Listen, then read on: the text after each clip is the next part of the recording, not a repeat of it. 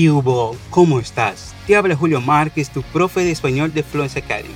Seja bem-vindo, bem-vinda a mais um episódio do nosso Culture Talks. É um prazer ter você aqui com a gente. No nosso episódio de hoje, vamos falar sobre algumas diferenças entre o Brasil e a Colômbia, fazendo uma viagem para conhecer um pouco sobre as comidas típicas, expressões e danças e outras questões culturais que podem ser bem diferentes para nós brasileiros e brasileiras. Para começar o nosso episódio de hoje, vamos falar de um assunto bem gostoso, algo bem interessante que difere bastante entre o Brasil e a Colômbia, que é a comida. Na Colômbia, um costume bem comum é tomar água panela no café da manhã. Sim, água panela. A primeira vez que eu ouvi essa palavra, juro que pensei que era água feita de uma panela, mas não tem nada a ver com isso. Água panela é como se fosse um suco feito com uma rapadura chamada panela, que é derivada do caldo de cana-de-açúcar endurecido. Confesso que água panela é muito gostosa, mas pela manhã ainda prefiro um bom e velho cafezinho para dar aquela despertada. Bom,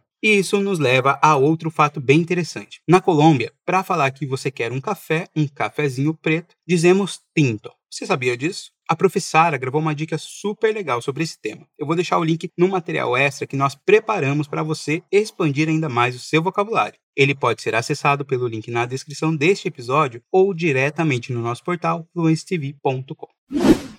Ainda na categoria bebidas, outra palavra bem diferente é a pola. Sabe o que quer dizer pola? É o mesmo que chela, que cerveja, cerveja. Na Colômbia, para falar ou convidar os amigos para beber uma cerveja no contexto informal, eles usam beber uma pola, outra comida muito comum e que pode estar em quase todas as refeições e que, no geral, acompanha o café é a famosa arepa.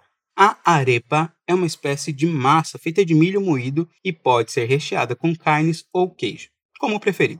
Hum, esse assunto já está me dando água na boca. Ainda falando de comida, já ouviram falar das empanadas, certo? Elas são bem similares ao pastel assado do Brasil e ao risoles. Você pode estar familiarizado com as empanadas argentinas, que são bem famosas no mundo todo e também no Brasil. Na Colômbia, mais especificamente em Fusagasugá, foi onde eu provei pela primeira vez a empanada de arroz, la empanada de arroz.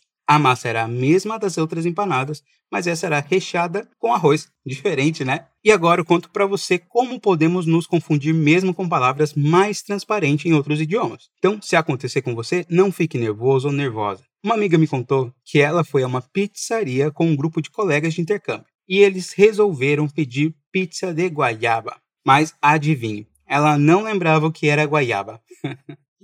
Pediram pensando que era alguma pizza salgada, alguma coisa diferente. E a decepção veio quando viram que era de goiaba. Porém, estava deliciosa. Só não era salgada como eles queriam. Outro ponto interessante em relação às comidas é a forma como os nomes podem mudar de acordo com o país ou região. Eu aprendi que para falar pipoca em espanhol dizemos palomitas de maíz ou pochoclo. Pelo menos é o que se usa no Uruguai, por exemplo. Mas na Colômbia você pode ouvir maíz pirá.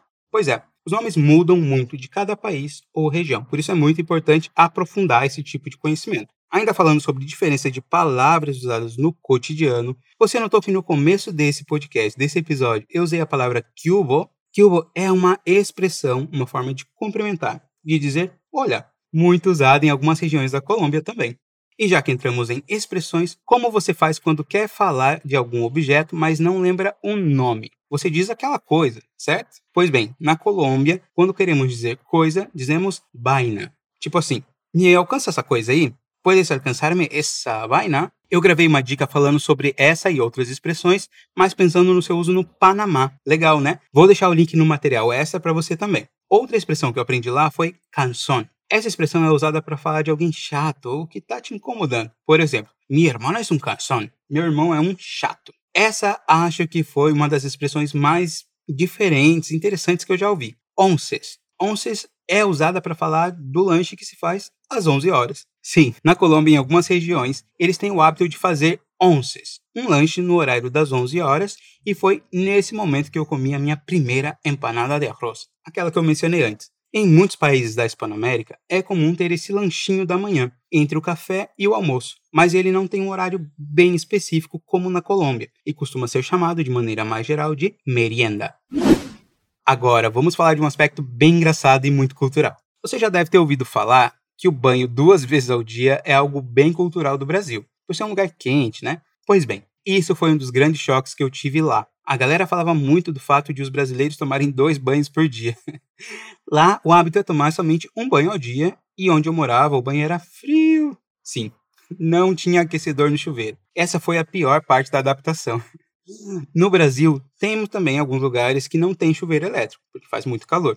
Em lugares mais frios da Colômbia, como em Bogotá, havia aquecedor, mas demorava muito para aquecer, porque algo bem diferente entre o Brasil e a Colômbia é que lá a maioria dos chuveiros é a gás, o que faz com que demore um pouco para aquecer. E para finalizar esse episódio, depois de beber uma pola e comer uma arepa com queso, nos falta bailar uma bachata.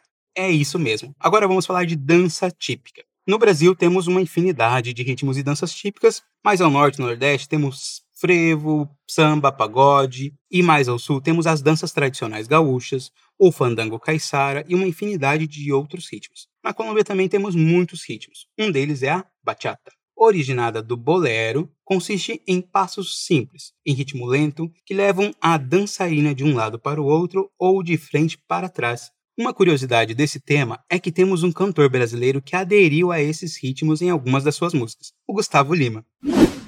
Depois dessa viagem para a Colômbia, você pode incluir esse vocabulário no seu dia a dia. Lembre de acessar o material extra através do link na descrição ou pelo portal fluencytv.com para fixar ainda mais esses temas. Sou Julio Marques e foi um gustazo acompanhar-te hoje e espero que nos encontremos pronto em outro episódio de nosso Culture Talks.